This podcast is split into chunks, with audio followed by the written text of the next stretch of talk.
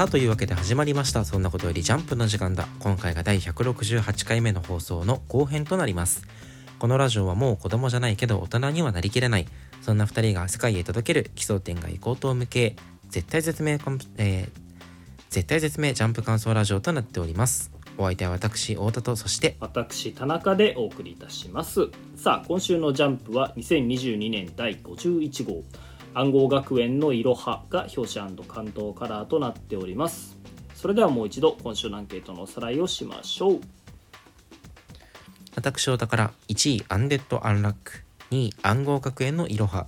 そして3位はえー、茜話となっております。はい。私田中今週の1位は暗号学園のいろは。そして2位ハンターハンター3位アンデッドアンラックとなっておりますこの後半パートではハンターハンターそして茜話の感想についてお話ししていこうと思います。それでは1作品目参りましょう。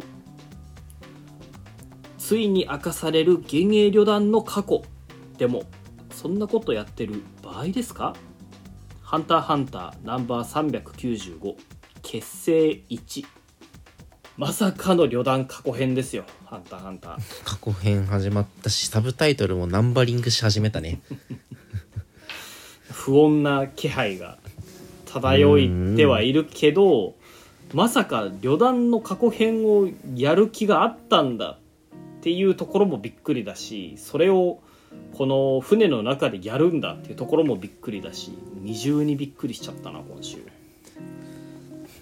えっとこんななんか旅団のその成り立ちみたいなのって流星街あたりが語られるのって、うん、めっちゃ久しぶりな気がするんだけど。20年くらい前にヨーク新編で一コマだけ挿入されてたのよ。あの初めはただ欲しかったってなんかビデオ持って走ってる男3人。それこそ今週描かれたあのー、シーンなんだけどああシャルナークとクロロとフランクリン。フランクリン？そうそうそうそう。があのビデオを奪ってなんかキャッチボールしながら走ってるみたいな描写が20年ぐらい前に描かれたらしいのよ。描かれてるのよ。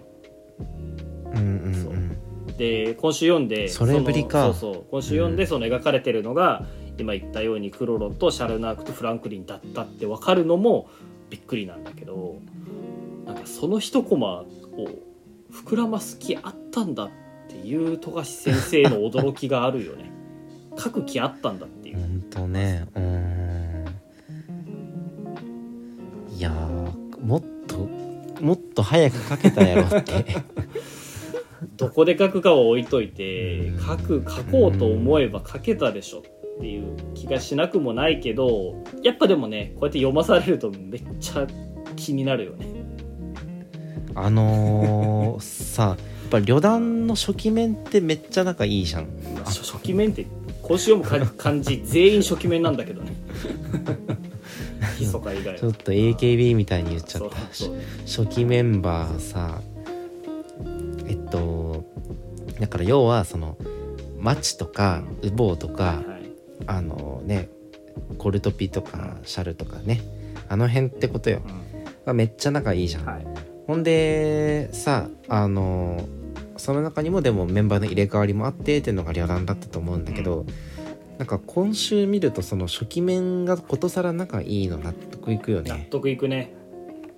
この環境で育ったらなんか、そりゃなんかね連帯感強まるよなっていう。でまたその中でもあの一応その流星街出身の中でも、えっと、一応仲良しグループみたいなのが何個か分かれてたんだね。ぽいね。特にあのウボウギンとマチでで組んでて、うんうんうん、あとフィンクスとフェイタンでまた組んでて、うんうん、ほんでその他のあの優しい人たちみたいな感じなのかな。そうだね。いやーマチとボーギンの組み合わせも意外だったんだよね。見る感じ結構年も離れてるっぽいしねそうそう妹みたいな感じでマチがついてってるよね、そうだね、うん、いやだからマチはあれ腕相撲ランキング上の方ああなるほどね。ウボウギンというウボウに鍛えられて鍛えられてたってこと。なるほどなるほど。ハンターハンターの腕相撲ランキングの話とかして分かる人いんのかな今よっぽど好きな人たちじゃないと分かんないんじゃないかなとか思うけど羽毛銀が1位でクロロとか結構下の方だったんだよね確か。そうそうそう。でそこで信長の順位が低いのがいつもネタにされるんだよね。強化系なのに弱いっていう。そうそうそうっていう話だけどまあ今週あと出てきたのがパクノダだよね。パクノダもねいやいやいや。本当に、ねえ。なんか自覚してない恋心みたいなのすら感じるねクロロとの関係性だけど、うん。こう見るとさクロロってやっぱシャルナークとパクノダとめっちゃ仲良かったんだなっていうのを改めてこう分かって。だからこそなんか今ヨーク新編読み返すと情緒が死にそうだなと思ってさ、うん。二人とももう死んじゃってるわけじゃない。シャルナークもそうだね。うん。あの確かにな。いやそうなのよ。あのパクノダとか結構旅団出てきてすぐ死んだじゃん、だからあのキャラの思い入れで言ったらない方ではあったんだけど今週の読むともうそうも言ってられんよ、ね、言ってられんくなるね。うん。やっぱりクラピカシスべしとしか。クラピカ。しかもなんかあれでしょあの日の目ののなんだっけクルタ族虐殺したのも旅団じゃない説もあるんでしょあそうなのクラピカの誤解説もあるらしいしまあうん旅団が本当にその宝物財宝のためだけに取ったとは考えられんって言うてる人もいるらしいしマジクラピカ何してくれてんだって思わなくもないよねもはや、思うよね。このそれで言ったらその俺クラピカの過去編がさ「あのハンターハンター」のはいはい。映画公開に際して配られてるじゃん、あーゼロ巻ねジャンプも載った俺それ実は読んでないんだよね。あジャンプのに載ったっ乗ってた乗っけてた。大学生ぐらいの頃。確かき記憶にないんだよな。なんかでもその中に出てたシーラってキャラクターが今週出てるんでしょ？そうそうそうそだからやっぱりあの時あのクルタ族の村に潜り込んでたハンターっていうのは、えっと旅団のメンバーなのかな、旅団のメンバーないしは旅団旅団の仲間の流星街出身の、えーキャラクターでそう考えるとその旅団がねクルタ族を狙う理由っていうのがなんとなく想像つくよね。うはいはいはいそうだね。うん。やっぱりこう何かしらクルタ族に奪われたがゆえに報復として、うん。偵察と、うん。そしてあの殲滅を行ったんじゃないかとかね。いやーめちゃくちゃ楽しみなんだけどただね王位継承戦の最中に勃発したマフィアの構想の最中に旅団の過去編をやるのはどういう了見なんだと 東海先生に対して怒りたい気持ちもまああるよね。入れ子構造が過ぎるよね。話話進める気マジでないのかなってちょっと疑っちゃうんだけど、うん。まあ、逆に考えれば話を進めようとしてるのかなとも思うというかもう旅団をここで使い切ろうとしてんのかなという気もまあするじゃない。もう書き切ってしまってね。本当にもうクラピカとヒソカと旅団周りの話をもうこの船の中で終わらせるのかなとか思ったりね。なんかうん。王位継承戦始まってクロロの描写一コマだけねなんかあったんだけどすごい鎮痛な面持ちだったのよクロロがうんそうだね。あれは多分旅団のメンバーも死んだ後の描写なんじゃないかとかっていうのは当時から言われてたんだけど時系列分かんなかったそうもんそうそうそう。今週見る感じ読む感じ本当にありえそうだよね。うん。死亡フラグにすら思えてくるよこの過去編が。あのこの過去編に入るにあたってその信長のセリフから入るんだけど あのねあのこいつらの「エイイ組かうん。エイイ組のやり口は昔の俺らみたいだ」ってね、あの何でもできると思ってた、う世界を変えてやろうと思ってた俺らみたいなんだって。俺らだってそうだったろう「てんてんてん」って言って始まる回想の中に信長が一回も出てこないのなんなんやろな。信長がどういうポジションなんだろうね。本当に。本当にあれあの混ぜてもらいたいけど 混ぜてもらえなくて遠くから見てたポジションなんじゃない、存在しない記憶かもしれないね信長の いやね信長がね来週以降登場するかまで続くからこれあれでしょ？1なあんでしょ？そうなんだ。あの2で信長が登場して終わるんだ。そう結成2で信長登場するしするまでは続くよこれ過去編は。そう考えるとさその今週のクロロ過去編読むか限りめっちゃ賢くて性格のいいお坊ちゃんって感じじゃない、うんうんうん。このクロロが幻影旅団を結成するぞと思うとは今のところどうしても思えないから、うんそう考えるとその幻影旅団結成の鍵となるのはやっぱ信長なのかもしれないね。ああ信長が信長の一声で幻影旅団結成することになったのかもしれないあなるほどねであのみんなが？信長をリーダーに押すけどその中で信長がいやいやそう。あの俺の中でリーダーは決まってるんだクロロ頼むっつっそうて そうそう。クロロがリーダーに全ては信長さんが裏で糸を引いてただ。そうんいうことかもしれないよ。そう考えるとやっぱかたくなに発を見せないのもね納得いくじゃん信長。確かにね。今週もめちゃくちゃ能力使いそうでシンプル剣技だったしね使ってるの。かっこいいけどね。あの円の範囲が狭いのもねあの自分がみんなの中心にいるからそこまで広い円を必要としないという伏線だったのよ。信長が実はみんなの中心だからね。そういるからっていうね。いや本当に全滅しそうだな、ねえ全滅しそう。まあなんか、こんなね。ツイッターで富樫先生が挙げてたあのネームだと397話でクラピカが描かれてたから、うん。それまでにはまあ終わるんじゃない？きっとあーあの過去編がそうだからね結っていうとじゃ結成2 2で終わり終わりなんじゃないかな。さすがに。うん。さすがにこっから10周やってそのまま救済ってなったら俺はもう泣いちゃうよ。ねえ。そしたらベルセルク方式でもいいから連載してほしいよまあねね本当に。いやーどうなるか。どうなるかわからないっていう言葉にねこれほどいろんな意味が含まれる漫画もまあないけどどうなるんでしょうね。楽しみですね。というわけで今週最後の作品参りましょう。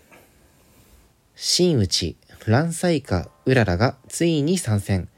なかなか癖のある師匠です。茜話第39席大看板。はい。乱彩花うらら師匠ですよ、ね。キングジャッククイーンに次ぐ大看板うらら。ダンサイカウララいろいろ大きい師匠だね。大きいね。実際の落語家になんかこういう女性師匠っているのか、ね、いやいるのはいるでしょう。そういるのはいるけどどこんなに若くてっていう人は俺は知らないな、あー。そうだよね、うん。まあその真打ちになってる女の人はいるかもしれないけどここまで位の高い真打ちはいないかもね。まあまあそれで言ったらそうね。インナーカラーのの なんかね JK 落語家家もいないから。落語家はや JK 落語家いないからね。いやいやまあまああのね茜話はずっと面白いんですけれども、あの今週何が良かったかってさ、まあ、今週に始まった話じゃないんだけど茜ちゃんが一個こう鼻へし折られた構図になってるのがいいよね。ー気持ちいいね。あのーね言うても自分よりあのね芸歴の長いあの兄さんに対して落語のね寄せの席で言い返すような真似をしてしまってうん。こうスカッとした反面それってこの落語界において許されることなのかっていうモヤモヤはちょっと残ったじゃない。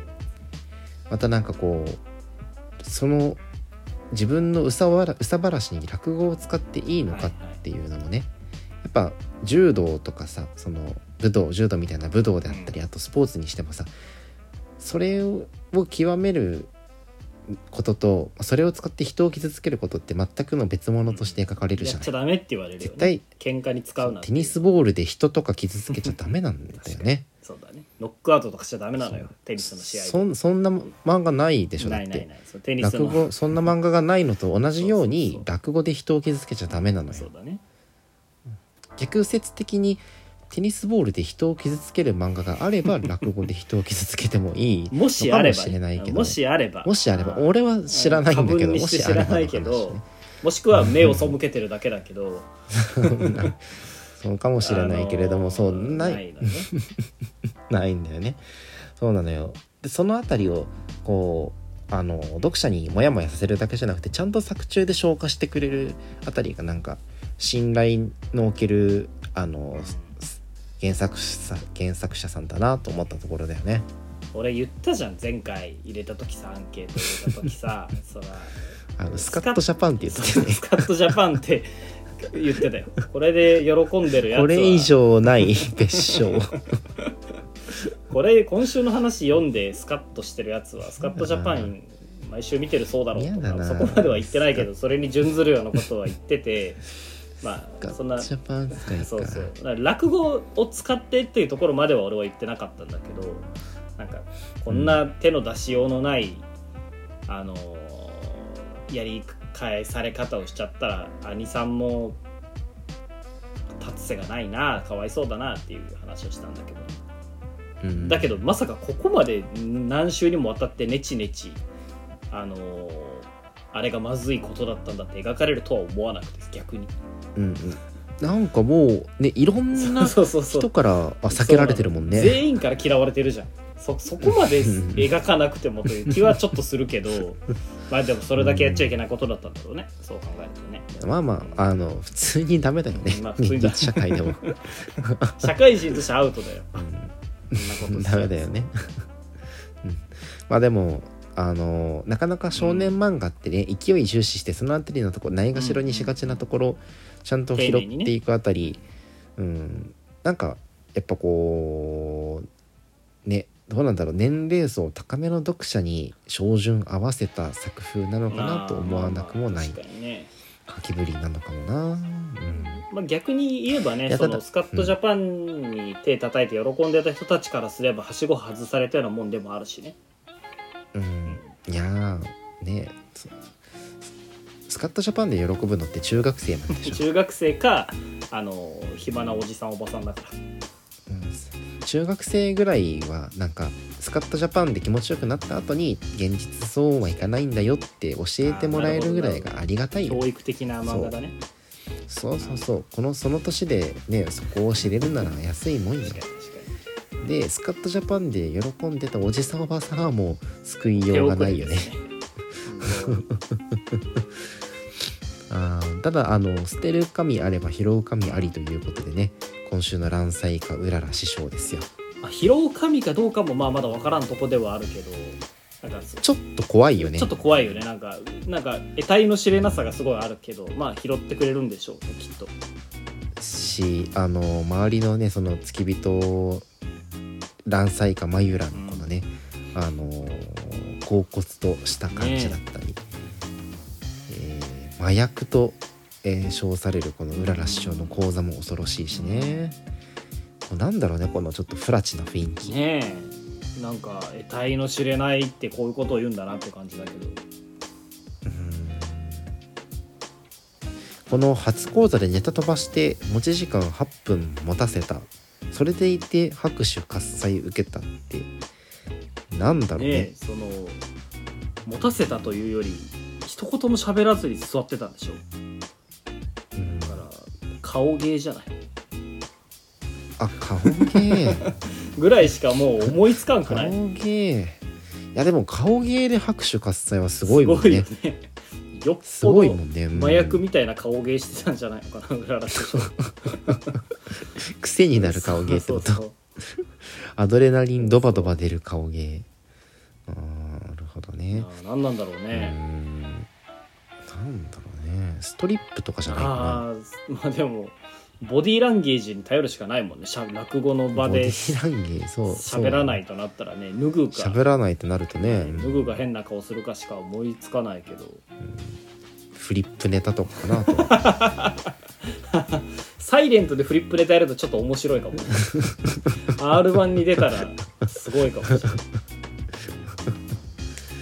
そうなんだね。いやいやいやいやなんかでもねそんな得体の知れない師匠からちょっとあの目にかけられたというか、注目されたあのあかねちゃんであのあかねちゃんとこのうらら師匠の会話の中でさやっぱうらら師匠もこの苦労してきた人なんだなっていうのが伺えるセリフがあったじゃない。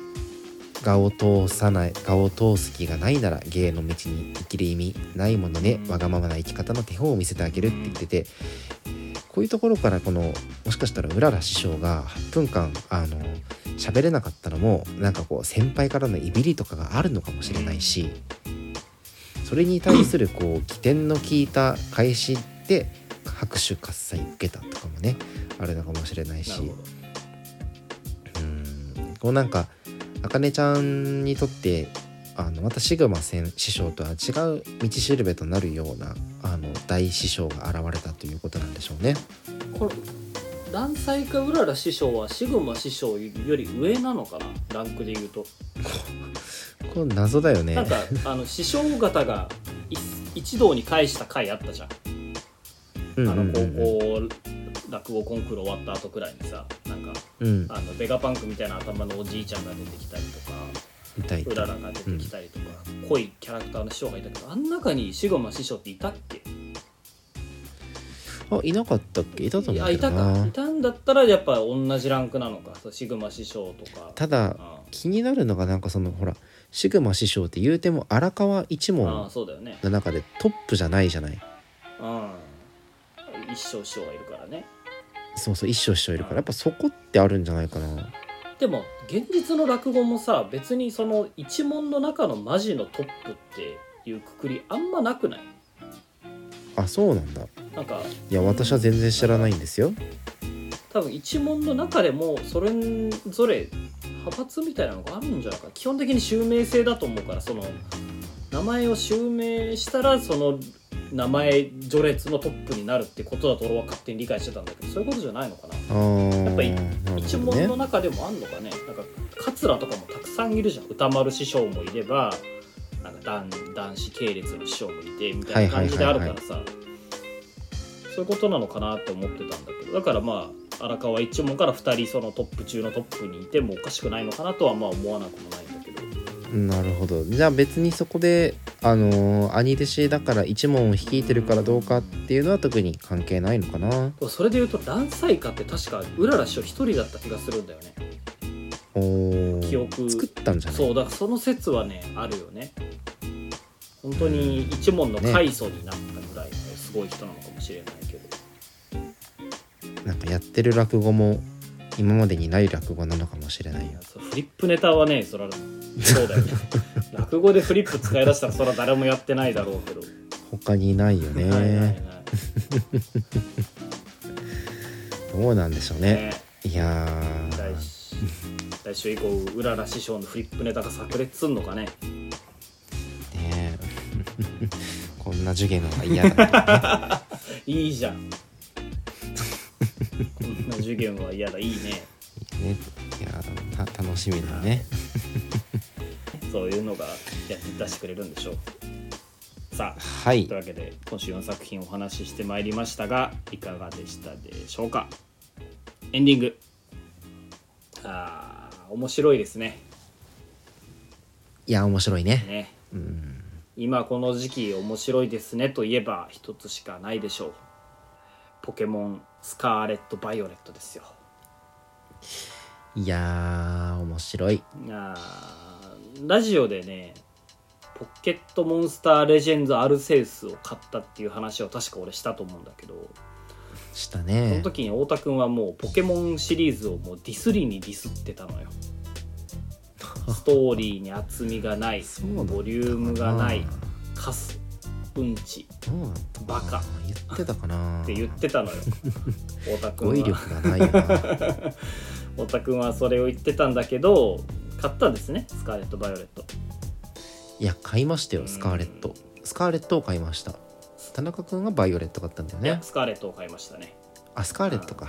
はい、まあ、やっぱりパッケージに並んでるみたいを見てどう考えてもねコライドンの方が可愛かったからスカーレット買ったんだけど。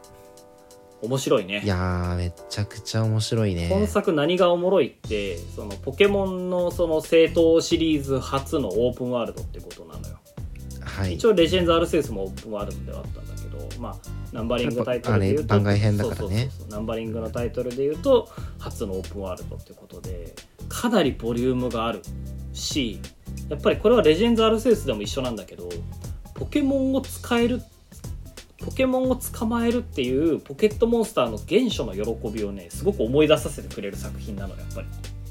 うんぱりねそのポケモンはストーリーがチュートリアルでそこからあのーバトルに入ってからが本編とか言われるけどやっぱりポケモン図鑑を完成させるっていうのが第一の目的なわけですから街中に街中にというかフィールドにシンボルエンカウントのポケモンが歩いててそれを捕まえるっていうだけでもよっぽど楽しいよね。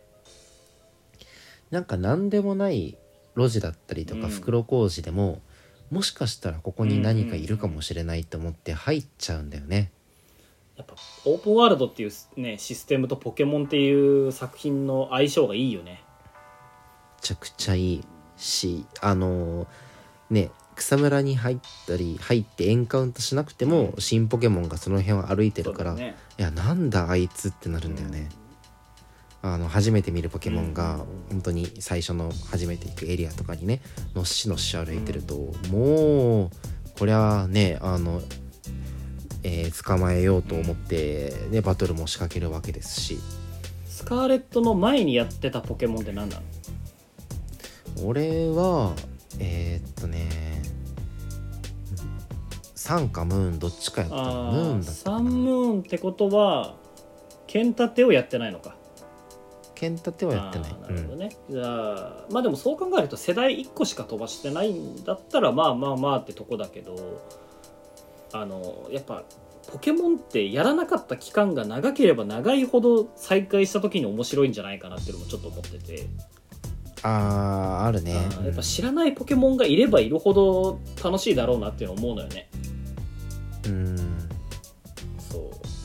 俺は前作やってるから、ソードシールドソードシールドやってないから本当に知らないポケモン結構多いんだよね、し今回本当に前情報なしであの俺プレイ始めてて、なんか手持ちポケモン全然進化せんくて無駄にレベル上げたりとかもしちゃったんだけど、まあ、あるあるではあるよね。やっぱタイプも分かんないし、なんでこの技効かないんだよって思って、あのヌオーがいるじゃん。ヌオいるね。ヌオーがいたから草タイプの技当てたら、なんか当倍なのよね。当倍ダメージしか通んなくてびっくりしたんだよね。でもヌヌオはさヌオドオのことかな？だからヌオみたいなポケモンがいるってことか。あウパーかウパー。ウパー,、ね。だった。あでもう俺たちが知ってるウパーと今作出てくるウパーって見た目違うじゃん。色しか違わないじゃんでも。一応ほっぺたのトゲも違うけど。あそうなんだ。けどまあそうか。なそれでもわかうん。尻尾も違うかなと、なんか俺あのーほらススカーレット・バイオレットちょっとグラフィック怪しいじゃん。グラフィック怪しい。っていうかシステム周りはだいぶ怪しいゲームだけどね。カクカクしたりとかしてさあのそういうのの一環で色味の発色悪いのかなと思ってた。水色が茶色になるほど発色悪いのかとそう思ってた。そうわ悪いまあのかなまあ分からんでもないけど。そうそう。っていうのもあってねやっぱ久しぶりにやってみるっていう面白さはまあ根強いよね。あるね。面白いね。最初の3匹何にしたの？えっとうちはクワッスだね。あクワッス。水のねアヒルのポケモンね。水のね。あうん。そうそう。あのクワッスかわいいわ。俺はニャオファにしたんだけど。あーニャオハは大人気だね。そうそうそう。やっぱねいいよねポケモンって。なんか俺はその発売前に全部情報を調べてどのパーティーで旅するかっていうのをあらかじめ決めてからやるタイプだからその完全に新しい出会いとかはそんなないんだけどやっぱそれはそれを差し置いてもねやっぱポケモンって面白いよ。無限ストーリー進めずに無限にポケモン捕まえちゃうもん遠出とかして。いやでねそうだねそうだね。うん。本当にモンスターボール何個あっても足りないぐらいのあれだね、しかも久しぶりにポケモンやってびっくりしたんだけど、うん。ポケセン行かなくてもボックス操作できるんだね。そうそれも剣立てもそうだったかな確か。あんま覚えてないあけど。そうなんだ。うん。便利だよ。あの便利めちゃくちゃ便利。技教えとか技忘れとかもいないしね。あそうそうそう。普通にポケモンの強さを見るところから変えれてね今作一番びっくりしたのが育て屋がいないってことなのよね。あーだねう、うんなんか勝手にピクニックすると卵を産むんでしょ？産むというか卵発見されるのよ。怖っと思って。いやいやしかもあの 6V メタモンとかいなくてもお金払うとあのそうそう。特訓で V になるんだね。それはまあ今までもそう。あ剣立てもそうだったあから。そうなんだ。ただ性格補正変えるのも前まではレベル100にせな使えんかったんやけど今年はレベル50で使えたりとかもして、だいぶあの育成関係もね楽にはなってるんだけど、まあ、今ストーリー進めたとこまででお気に入りのポケモンって何なの？1個決めるとすれば。1個か。1匹。このポケモンはビビッときたっていうやつは。でもやっぱそれで言ったら俺スコビランかああね。あハバネロのポケモンでね、あの顔が2つあって、まああのレッドペッパーグリーンペッパーみたいなのが2つついてるんだけど、ータイプタイプは、えー炎と草でね。あそうそう。今までになかった複合タイプなんですよ。これめちゃくちゃ顔怖いんだよね。ーこれ俺がね小学生の時に妄想してたポケモンと一緒なのよ。えゲーフリのマジでそうあのこれ思考盗聴されたと思ってるんだけど。あの唐辛子ポケモンでタイプ炎草っていう設定はね俺の頭の中にずっとあったね昔から。あの結構俺可愛い系パーティーで、うん。あのストーリー進めててさ、であのクワスとスコビランの進化前のカプサイジっているんだけど、うんね。あのカプサイジ結構可愛いな。二頭身でひよこみたいなやつでさ。カッパじゃないかな多分。カッカッパなのか。カッパっぽいっぽいよね。カッパっぽいね。そうだね。カッパっぽくてそれにカプサイシンかけてるから、うん。カプサイジなんか3歳児っぽいんだよね。ああなるほどなんかなるほどね。幼児っぽいあー確かにあの確かに。頭身でうん。よちよち歩いてて、うそうひよこっぽいひよこカッパっぽくてすごい可愛いの、うん。カプサイジだけど進化したらもう怖いのな怖いっていうか顔。シンプルキモくない？めちゃくちゃ悪の顔すんだよ してるしねてるシャレにならんタイプの悪の顔 してる話通じんタイプの悪の顔してるよね。うんいやあれでもしびれたね。あこの尖り方。俺はねさっきも話出たけどパルデアウパーなのよ。あーウパーいいね。っていうかそのそう。ウパーなんか銅王じゃなくてまあ銅だね。進化系の銅王があまりにも可愛くて。もともとヌオーっていうポケモンがいてね。あの、うんうん。オオサンショウモチーフで水色でつるっとして二足歩行してて俺はもともとヌオーも好きだったんだけどパルデアウパーがもともと出ててで進化して銅王になりましたってなったらどうなるかっていうと四足歩行になるのよ。顔そのままで。あ,、あまりにも見た目が可愛すぎてもう銅ばっかり使ってるもんな。あの全然やる気なさそうなって思うよね。本当に。寝転んでるんじゃないか本って当にそうよ。なんかエクレアとか栗まんじゅうみたいな見た目してるしね、そうそうそう。いや可愛いわ。どう？可愛いわ。まあ、そういうわけでねポケモンスカーレット・バイオレットはやっぱ童心に帰れる名作ゲームですよ今のところ。ちょっと不満点もあるっちゃあるけどあの処理落ちとかね格付きとかいろいろあるから困るとこではあるけどとはいえやっぱね面白いんで皆さんぜひやってくださいよ。はい。やっていきましょう、はい。やっていきましょうさあというわけで今週のラジオこの辺にしたいと思います。それでは来週のジャンプでお会いしましょう。さよなら。バイバイ。